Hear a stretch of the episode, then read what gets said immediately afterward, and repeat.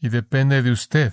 En la fuerza del Espíritu y el poder de Dios, usted no es una víctima, usted no está bajo la ley, usted no está bajo el dominio del pecado, usted no tiene que hacer lo que es malo, usted puede vivir una vida santa.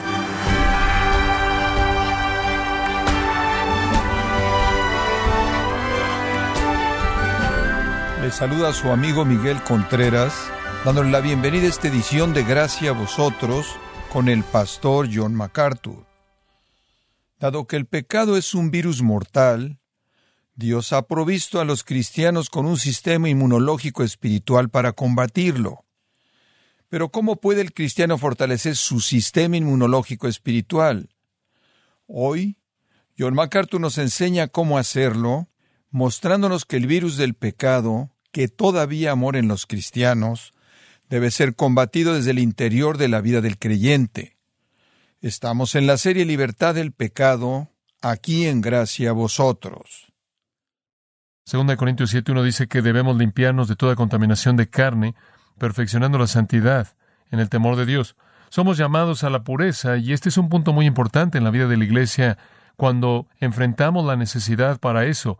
Y es una batalla de por vida, ¿no es cierto? Hebreos 2.1 habla del pecado que nos enreda de manera tan fácil. El pecado está en nuestra naturaleza, está en nuestra disposición, está en nuestra humanidad, no solo está en nuestro cuerpo físico, está en nuestras mentes, está en nuestros deseos, está en nuestros sentimientos, está en nuestras emociones, está en nuestra voluntad.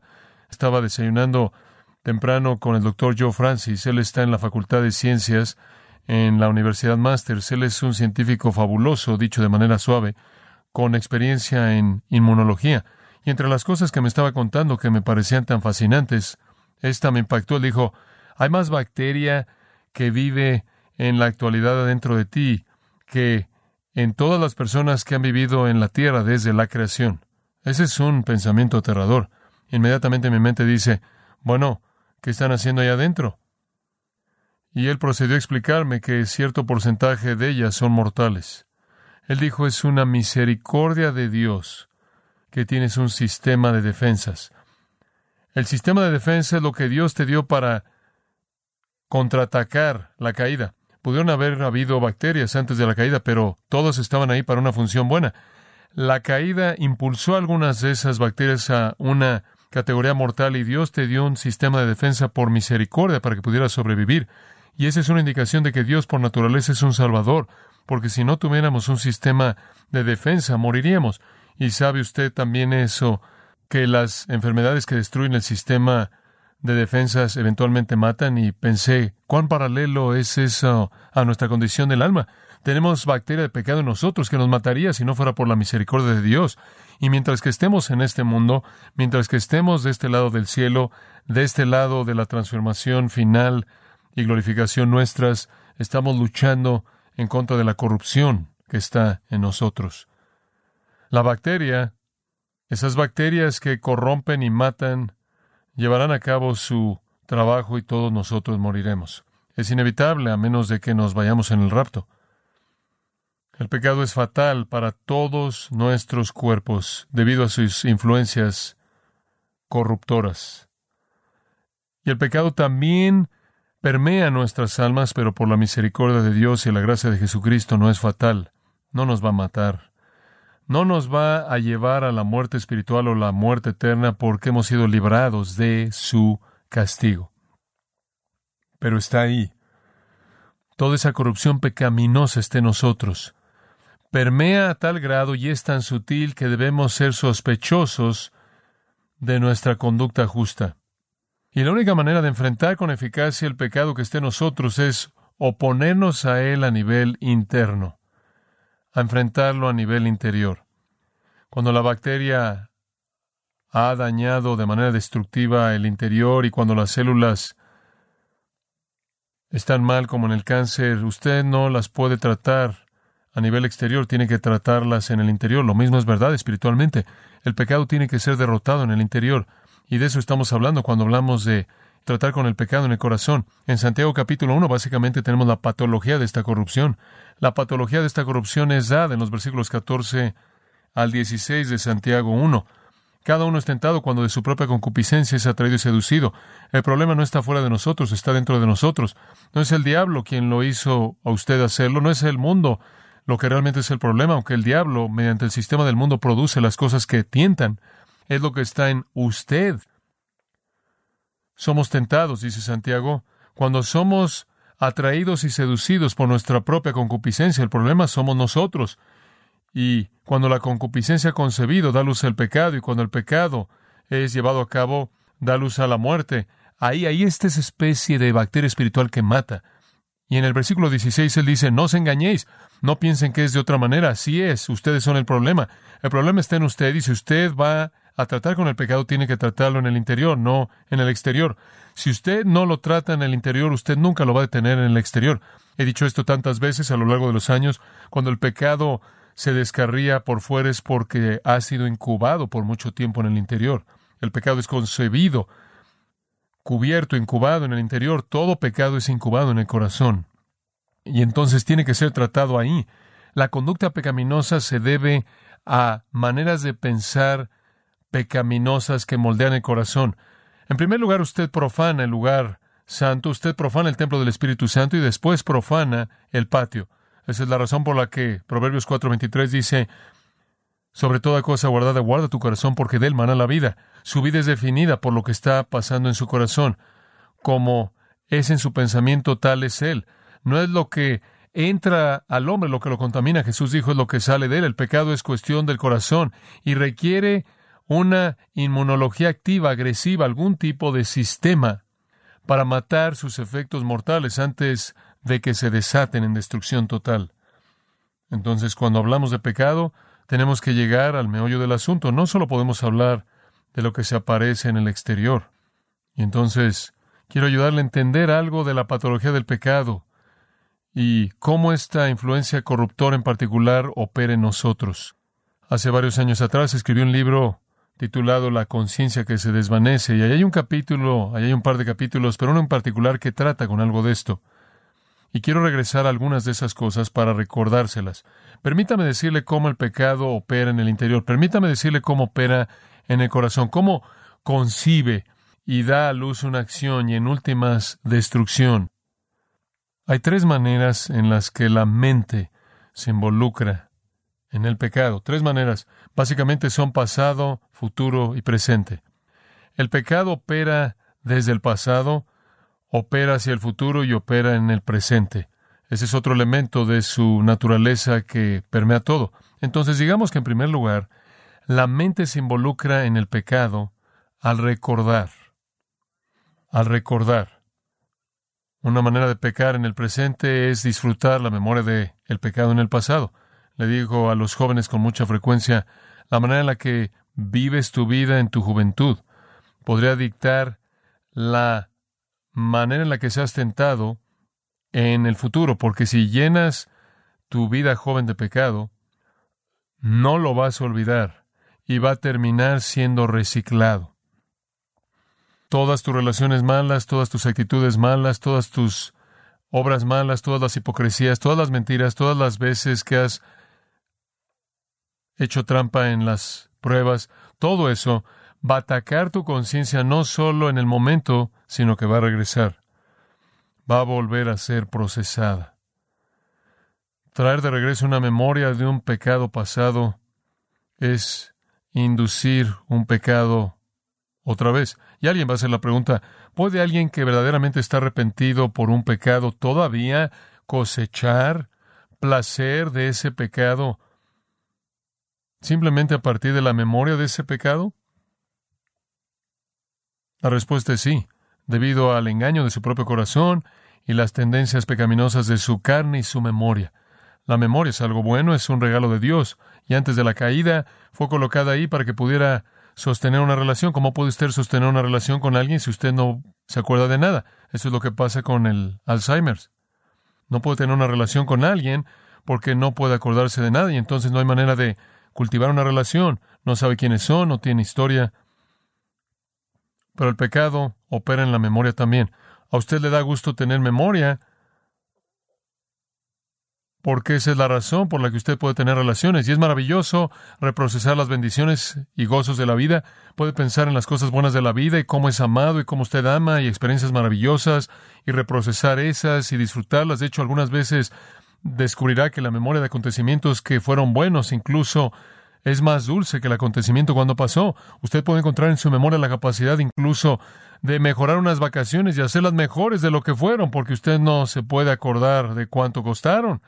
Usted puede mejorar el rostro de un niño que no ha visto un ser amado, que no ha visto y hacer que sean más maravillosos y hermosos de lo que son. Entonces la memoria cubre las cosas buenas y esa fue la intención de Dios para que pudiéramos disfrutar de la riqueza de la vida y saborear ese tipo de cosas. Pero al mismo tiempo la memoria tiene una desventaja desde la caída y eso es que tenemos dificultad en olvidar nuestros pecados.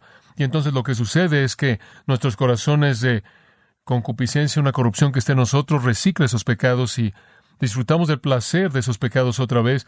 He hablado con muchas personas a lo largo de los años que han sido virtualmente debilitados por eso, personas que se han convertido de la homosexualidad, que ya no están involucrados en eso, pero que literalmente son amartillados por la memoria de esas experiencias vividas.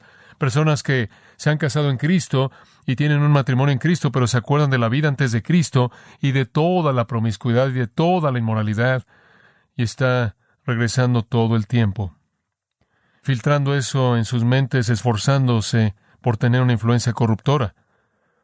El pecado tiene una manera de reprocesarse a sí mismo y algunas veces es un sonido, algunas veces un olor, algunas veces una fotografía, o algunas veces un lugar común o una vista que provoca una memoria en la mente y las tentaciones vienen corriendo de regreso. Podrían ser pensamientos de enojo, podrían ser pensamientos de venganza, podrían ser odios antiguos que hace mucho tiempo debieron haber sido olvidados.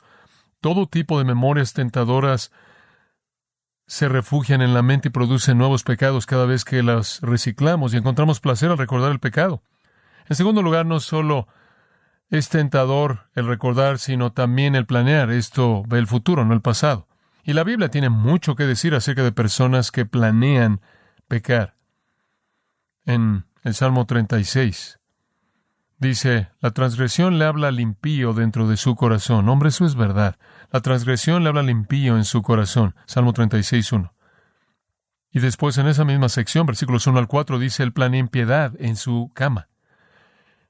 En el silencio de la noche, cuando no está molestado por la actividad y él está acostado, la maldad que está en él comienza a planear la iniquidad futura. Él se coloca, dice el salmista, en un camino que no es bueno porque no odia el mal. En el Salmo 64 dice de las personas impías, planean injusticias, diciendo, estamos listos con un plan bien concebido. Porque el pensamiento interno y el corazón de un hombre son profundos. ¿Qué está pasando en esos momentos de silencio? ¿Qué está pasando en el silencio de la cama? ¿Qué está pasando cuando usted está tranquilo y la actividad ha sido detenida con mucha frecuencia en ese momento está en la planeación de iniquidad futura. Proverbios 12.2 dice, un buen hombre obtendrá favor de Jehová, pero él condenará a un hombre que planea maldad. Proverbios 12.20 dice, el engaño está en el corazón de aquellos que planean mal, que lo planean. Proverbios 14.22 dice de nuevo, aquellos que se desvían planean maldad. Proverbios 15.26, los planes malos son abominación para Jehová. Proverbios 6 dice, Jehová aborrece un corazón que planea impiedad. La planeación de cualquier tipo de insensatez, cualquier tipo de iniquidad es una abominación para Dios. Algunas personas hacen mucho de esto. Planean, traman para la maldad que cometerán. Si llego a ver esa persona, voy a...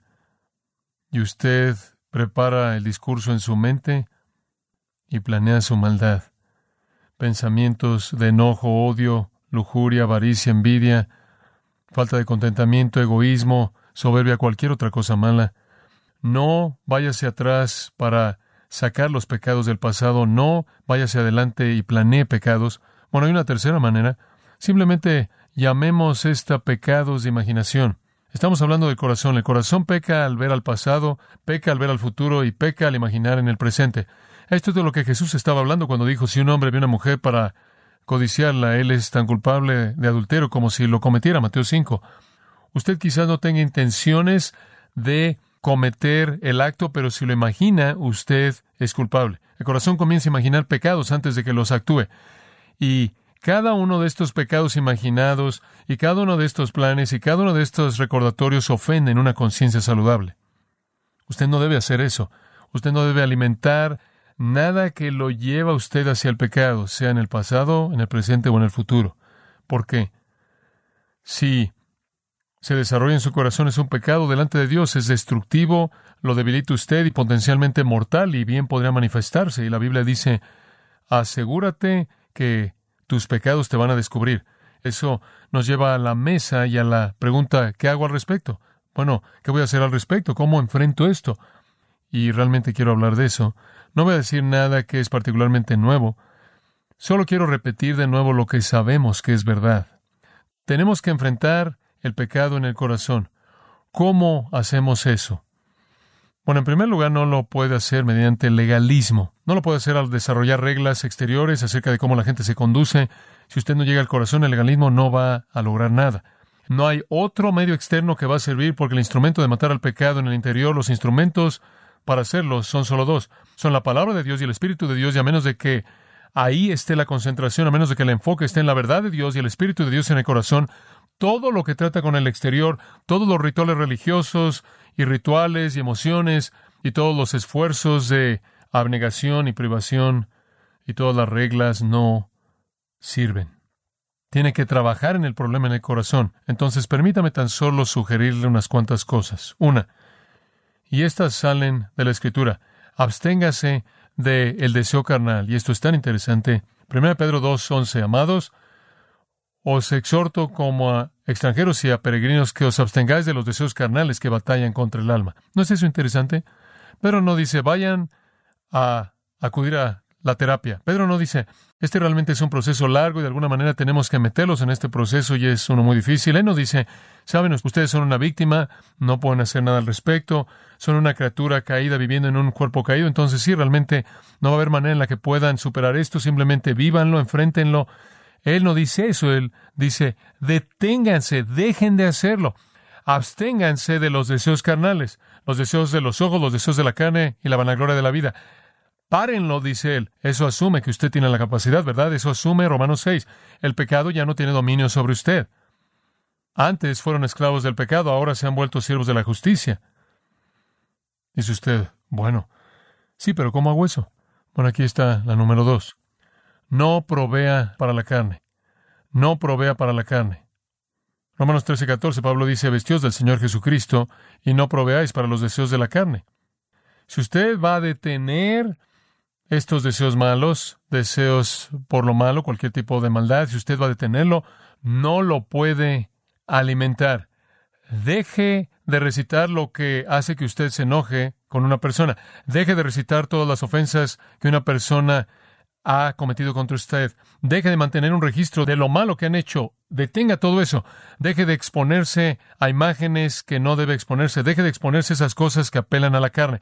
Deténgase porque nunca va a poder abstenerse de deseos carnales si usted no deja de proveer para ello. Si usted alimenta al monstruo, el monstruo vive. Si usted mata de hambre al monstruo, el monstruo muere. Entonces rehúse el alimentar su mente con cosas que incitan sus deseos y después, de un lado positivo, concentre su corazón en Cristo. Fije su corazón en Cristo. Nosotros todos, 2 Corintios 3:18, con cara descubierta, mirando como en un espejo la gloria del Señor, somos transformados en la misma imagen de gloria en gloria, como por el Espíritu del Señor. Eso lo dice, conforme vemos la gloria del Señor, somos transformados de un nivel de gloria al siguiente, al siguiente, al siguiente más y más como Cristo. Pero usted tiene que concentrar su corazón en Cristo, estar enfocado en Cristo. Usted no puede estar enfocado en Cristo y enfocado en el pecado al mismo tiempo.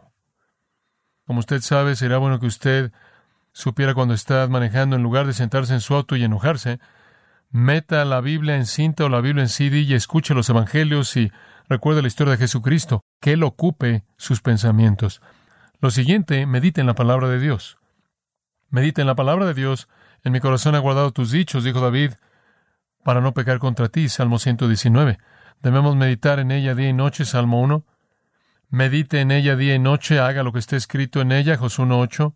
Lámpara a nuestros pies y lumbrera nuestro camino. Confronta el pecado, ataque el pecado. Llene su mente y corazón con la palabra de Dios. Jesús dijo, santifícalos en tu verdad, tu palabra es verdad. Llene su corazón de ella, cargue su mente de ella, reflexione en ella con cuidado. Digo, usted puede detenerlo si usted no alimenta el deseo y se concentra en Cristo y se concentra en la palabra. Otro punto práctico, ore sin cesar. La oración es un ataque preventivo. En Lucas 22:40 Jesús dijo, Orad que no entréis en tentación. ¿Alguna vez ora usted así, Señor, por favor, no nos metas en tentación? No quiere decir que Él va deliberadamente a meterle usted en una situación de tentación. Lo que usted realmente está orando es, Señor, por favor, ordena los pasos de mi vida para que no sea llevado a un lugar así. Y después otra cosa muy práctica y obvia, ejerza dominio propio. El dominio propio es fruto del Espíritu. Galatas 5, amor, gozo, paz, paciencia, benignidad, bondad, fe, mansedumbre, templanza. O dominio propio. El dominio propio es esencial. Nosotros, dice Pablo, necesitamos golpear el cuerpo y sujetarlo, hacerlo nuestro esclavo en lugar de que sea nuestro amo. Esto es disciplina. Este es el deseo por dominio propio, y he dicho esto a lo largo de los años, y creo que es verdad, usted tiene que ejercer dominio propio en general en su vida para que realmente funcione en la esfera espiritual, porque básicamente todo en la vida es un asunto espiritual, y si usted está teniendo problemas con el dominio propio en algunas áreas de su vida, va a tener dificultades en ejercer dominio propio en la dimensión espiritual de su vida. Todo esto se resume en una cosa, sea lleno del Espíritu, sea lleno del Espíritu. ¿Y qué estamos diciendo aquí? Estamos diciendo, mire, la Biblia no presenta esto como algún tipo de terapia, no presenta esto como algún tipo de proceso largo, no lo trata usted como algún tipo de víctima. Simplemente dice, deja de hacerlo y deja de hacerlo.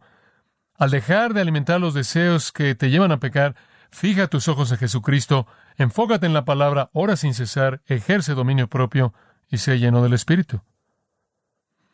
Esto es de lo que Pablo estaba hablando en Filipenses 2, cuando él dijo, Ocupaos de vuestra salvación. Dios operó en esto, usted trabaja en ello, usted opera y cuando se acaba realmente es Dios quien produce nosotros así el querer como el hacer por su buena voluntad. Hay otras cosas que podrán ser añadidas a esa lista, como vestirse de humildad, como quitar sentimientos de menosprecio hacia otros, amar a los hermanos, ponerse la armadura de Dios, hacer a un lado actitudes pecaminosas, etcétera, etcétera. Pero el resumen de todo es vivir y andar en el Espíritu y usted no satisfacerá los deseos de la carne. Gálatas 5:16. Y depende de usted. En la fuerza del Espíritu y el poder de Dios, usted no es una víctima, usted no está bajo la ley, usted no está bajo el dominio del pecado, usted no tiene que hacer lo que es malo. Usted puede vivir una vida santa. Trate con el pecado en el corazón. Simplemente algunos recordatorios y cierro. El pecado no es matado cuando solo es cubierto. De hecho, si usted es bueno en cubrir su pecado, usted está alimentando un monstruo. No es bueno, simplemente porque la gente no sabe que está ahí. No es bueno simplemente porque está en el interior. No ha sido matado simplemente porque usted no lo hace. Si usted lo está alimentando en el interior, es fuerte y se está fortaleciendo. Proverbios 28:13, el que encubre su pecado no prosperará. El pecado no es matado cuando solo es internalizado. Si usted deja el acto exterior de pecado, pero lo alimenta en el interior, solo es cuestión de tiempo. No es matado cuando usted intercambia un pecado por otro. Cuando dice, bueno, no voy a hacer ya eso, pero desafortunadamente estoy haciendo esto, eso no es progreso. Un movimiento lateral en el pecado no es progreso. Simplemente porque usted dejó la embriaguez por la avaricia, eso no es avanzar. El pecado no es matado hasta que la conciencia es apaciguada. La meta es una buena conciencia. La meta es sentarse en ese momento en silencio, en paz, tranquilidad, descansando sin acusaciones levantándose en su corazón para atormentarlo usted, mientras que su conciencia esté contaminada, la batalla es intensa. Usted debe buscar lo que Pablo dijo en 2 Corintios 1:12, cuando él dijo que él tenía una conciencia limpia, que Él había conducido su vida en santidad y piedad, porque su conciencia estaba limpia. Usted gane la batalla en el interior y usted va a disfrutar de una conciencia limpia. Usted va a disfrutar de la paz, el reposo, el regocijo, la tranquilidad, el gusto profundo de una conciencia callada. Y cuando usted viene a ministrar, a hablar de Cristo, servir a Cristo, usted no va a ser atacado como un hipócrita por su propia conciencia, por el pecado que florece en el interior. Usted tiene que ir más allá que tan solo empujarlo hacia abajo, eso simplemente lo fortalece. Eso lo incuba más tiempo de tal manera que cuando finalmente se desata es más fuerte que nunca. Esta es la batalla, esta es la manera en la que debemos vivir nuestras vidas.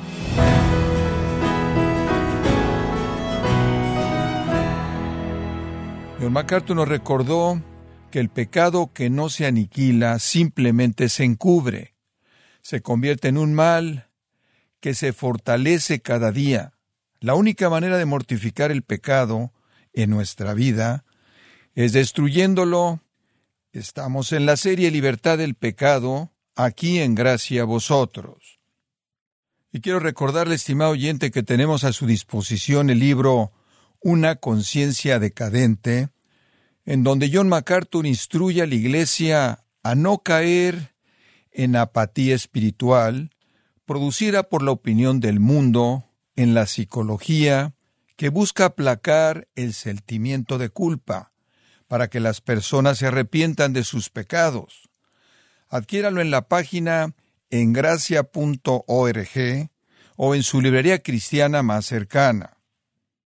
Estimado oyente, quiero recordarle que puede escuchar cualquier sermón o leer su transcripción, así como también artículos relevantes en nuestra sección de blogs.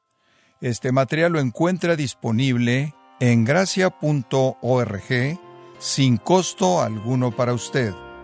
Si tiene alguna pregunta o desea conocer más de nuestro ministerio, como son todos los libros del pastor John MacArthur en español, o los sermones en CD que también usted puede adquirir, Escríbanos y por favor mencione la estación de radio por medio de la cual usted nos escucha en gracia a vosotros. Es importante conocer no solo el país y ciudad de donde usted nos escucha, sino también la radio. Para quienes contactan nuestro ministerio por primera vez, pueden solicitar una copia del mensaje de promoción sin costo alguno, un mensaje por oyente únicamente. Si usted vive en los Estados Unidos o Puerto Rico, escríbanos a Gracia Vosotros, P.O. Box 4000, Panorama City, California 91412. O puede escribirnos a través del siguiente correo electrónico radio arroba Esto ha sido todo por hoy y queremos agradecerle su sintonía de lunes a viernes en nombre de John MacArthur y del personal de este organismo, invitándole para que nos acompañe en la próxima edición y así juntos continuar desatando la verdad de Dios un versículo a la vez en gracia a vosotros.